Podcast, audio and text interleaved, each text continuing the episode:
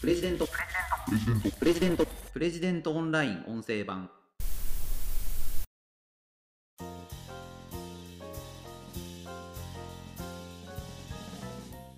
一度便利なものを手にしてしまうと手放すのは難しい。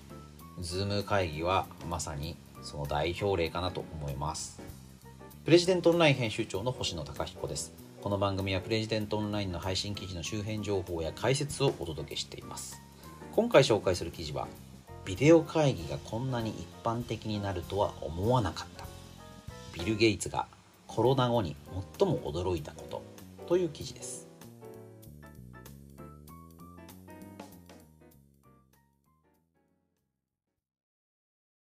こちらの記事はですね、マイクロソフト共同創業者のビル・ゲイツさんの著書、パンデミックなき未来へ僕たちにできること。早川書房から出てる本ですけれども、こちらの一部を再編集したものになります。リードをね、読みます。コロナは世界をどう変えたのか。マイクロソフト共同創業者のビル・ゲイツ氏は、ビデオ会議がこれほど一気に普及するとは予想していなかった。オフィスへの出勤は過去の異物となった。この先10年でリモートワーク以降はさらに進むだろうというと。あのビル・ゲイツもね、IT の、まあ、親玉って言っていいと思うんですけども、そんな人でさえ、ズーム会議コロナ前はそんなやってなかったなっていう話ですよね。こんなにね、一気にデジタルツールに切り替わる、人に会わなくなる、なんてことがあるとは思ってなかったということなんですよね。結構ね、やっぱそうなんだなと思いましたね。世の中の空気ってじわじわ変わるんじゃなくて一気に変わるんですよね。で、その変わるタイミングというのが何かというのが重要だと思うんですけど、まあ、今回コロナ、まあ、このコロナ禍っていうものによっていろんなものが一気に変わったんだと思います。その一つがデジタルツールの活用。もっと言うと、まあ、ビデオ会議、オンライン会議ですよね。あの携帯電話がね、昔 4G、あのフォーマかな？ドコモでいうところの。で、その 4G になったら、ビデオ会議が、ビデオ通話が、テレビ電話か。テレビ電話ができるようになるっていうのがね、すごい売りなんだって言われてたんですよ。10年ぐらい前ですかね。夢のテレビ電話。でも実際ですね、あの、フォーマンが普及した時にテレビ電話やる人全然いなかったんですよね。まあ、今思うとだから画質も低いし、そんななんかカタカタの顔見てもしょうがないだろっていうのもあるんですけど、まあその何に、何のために使うのか、そこら辺がこうはっきりしてなかったっていうことですよね。で、コロナをやってみて、あの、分かったことは、ビジネスの商談とか会議っていうのが、このビデオ会議で代用できるねということですよね。これ、だからフォーマっていうかね、手持ちのこうカメラで会議してる人ってのはやっぱあんまりいないと思うんですよね。どこかに固定して、固定したカメラでビデオ会議に参加してるっていう人がほとんどだと思うんです。その意味でも、携帯電話を使ったテレビ電話っていうのは考え方が変だったわけですね。あの、まあ、よく考えればね、カメラも安定していない、画角の安定していないビデオカメラで撮られた映像でずっとこう、面と向かって話するってやっぱ厳しいですよね。まあなんかそれは当然だったのかなというふうには思うんですけども、まあとにかくでね、ビル・ゲイツでさえこんなにビデオ会議に一気に切り替わるとは思ってなかったっていうことなので、未来っていうのは誰にも予見できないんだなということを改めて思わされる記事でしたね。うん、で、この記事の中では、まあこれからどんどんデジタルツールによって生活が変わっていくだろう。で、未来の暮らしはどう変わっていくのか。まあ、結構突然変化が来るよねということを書かれてるんですよね。うんと、この記事の中だと1880年代、まあ19世紀の終わりでも、インスタントコーヒーをマグカップ一杯飲み、地下鉄でオフィスに出勤する。エレベーターで10階に向かい自動販売機でコーラを買ってからデスクに着く。なんていう働き方は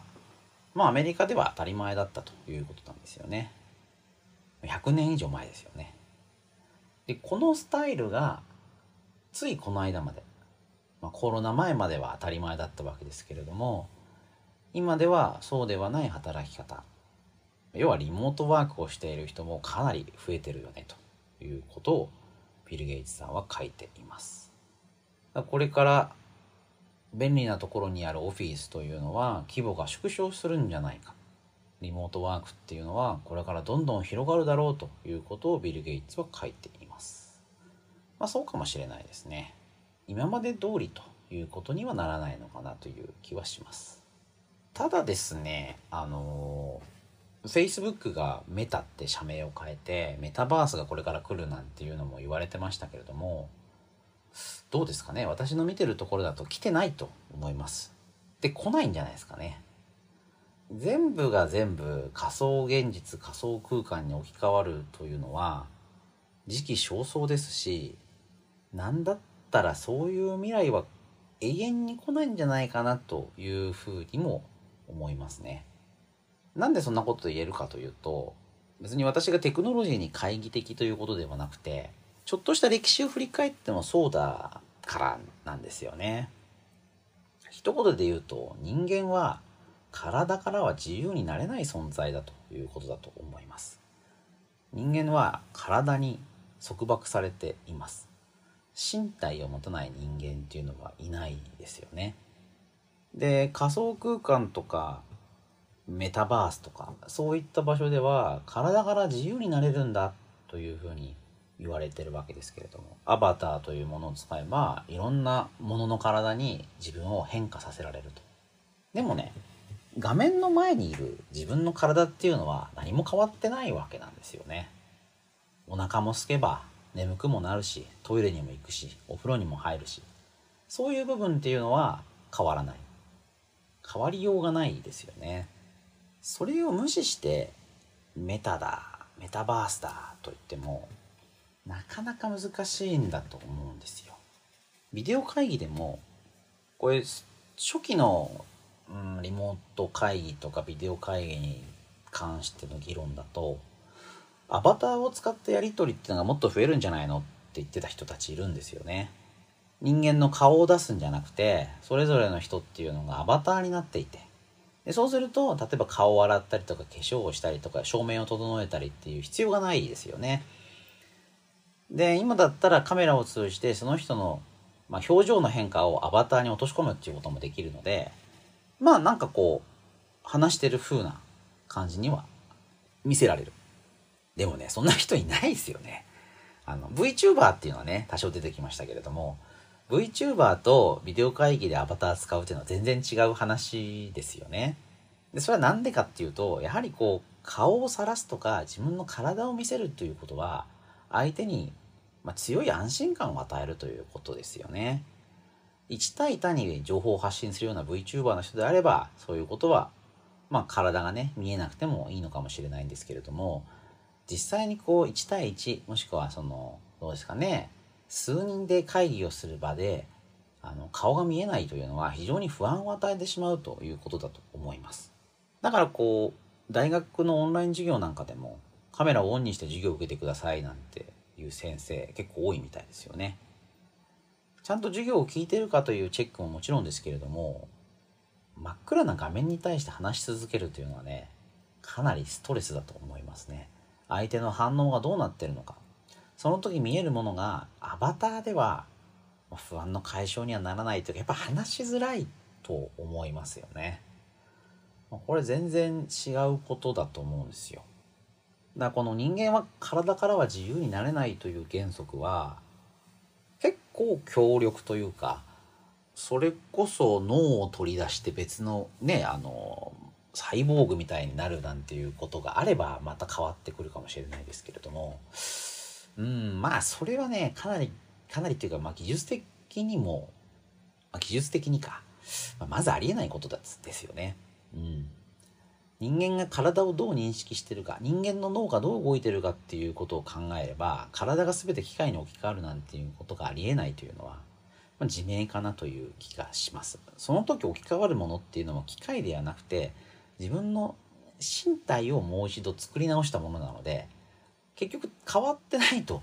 思うんですよね。であと、まあ、技術が出てきて普及してそれが我々は便利なものを手放せなくなるわけなんですけどもこの歴史もねちょっと振り返ってみると面白いと思うんですよね。まあ、例えば携帯電話が出てきてでその後インターネットが普及してで SNS を使うようになってでその一つである YouTube っていうのが今めちゃくちゃみんな使ってると思います。でそれがなかった時のことってもう思い出せないですよね。よく言いますけど携帯電話がなかないのにどうやって待ち合わせしてたんだとかね。インターネットがないのにメールも使えないのにじゃあどうやって会社で仕事してたんだろうとか。SNS なしで。うーん何ですかね。じゃあその例えばバルスとかね。ラピュタを見てみんなが一斉にツイートする。そういう現象がなかった。じゃあみんな他の人がテレビ見てるかどうかってどうやって知ってたのとか、まあ、そういう感覚だと思うんですよ。でもだからといってそれ以前のメディアとかやり方を駆逐したかっていうとそうでもないんですよね。映画っていうのはテレビが普及したらなくなるってずっと言われてましたけれども未だに残ってますし。SNS がいくら普及してもメールっていうのはまだ残っているし、まあ、人に面と向かって会うというのは、まあ、当たり前ですけれども未だに強いニーズがありますよねオンライン会議で済むからズームで済むから、まあ、人とは全然会いませんよっていう人はいないと思います。情報量は一緒なんだっていうかもしれないですけど、まあ、情報量こそが僕全然違うと思うんですよね。このカメラで映っているもの、マイクを通した音声というのと、実際に人を前にして見る景色、音、空気、匂い、こういうのはもう情報量が全然違うので、全く別の体験と言っていいと思うんですよね。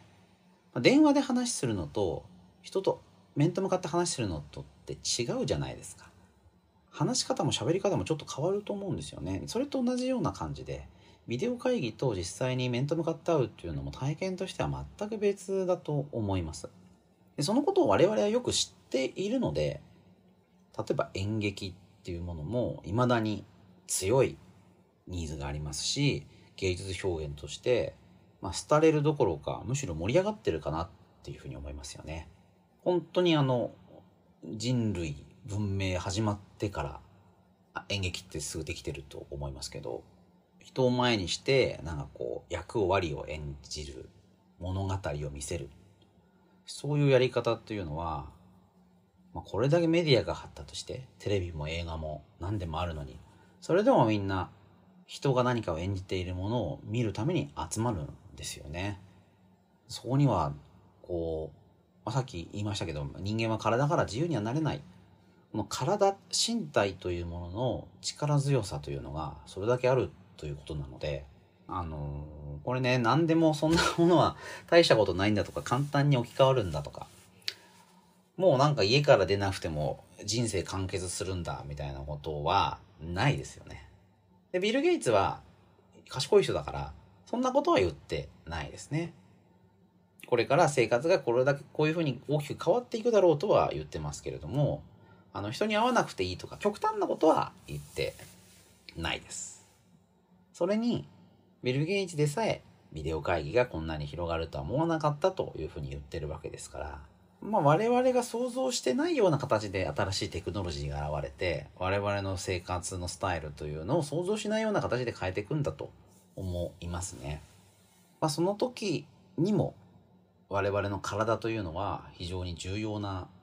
位置を占めているはずなので、まあ、むしろその身体みたいなところから今後のテクノロジーの変化ライフスタイルの変化を見ていく方が中身があるのかなという気がします。僕が注目しているのは自動運転ですかね。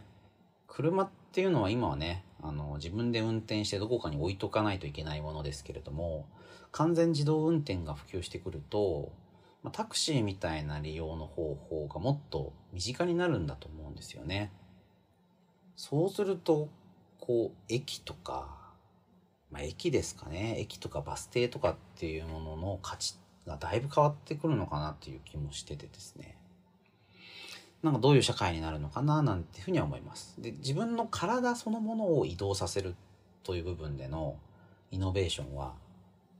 まあ、この5、60年変わってないんだと思うんですよね。まあ、車の登場、自家用車の登場っていうのが一番大きなインパクトがあって、そこからはそんなに変わっていないので、その自家用車の次のインパクトが完全自動運転かなっていうふうに思うんですよね。だからどうなりますかね。うーん。あんまね、考えてもわかんないことビル・ゲイツでもね、予想外すっていう話なので、まあ、ただ個人的にはちょっと注目していこうかなと思っています。こちらの記事非常に面白いのでね、あの、本と合わせてご覧いただければと思います。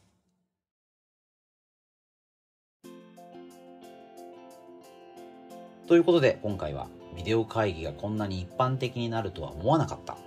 ビル・ゲイツがコロナ後に最も驚いたことという記事をご紹介しました。また次回お会いしましょう。プレジデントオンライン編集長の星野貴彦でした。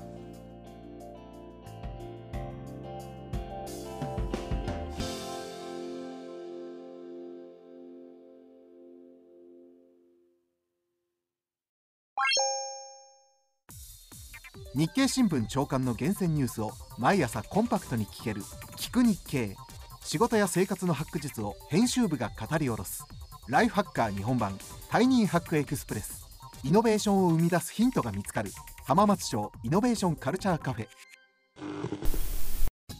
情報スキルキャリアアップ。今より一つ上のステージに行くビジネスニュースが聞き放題。オ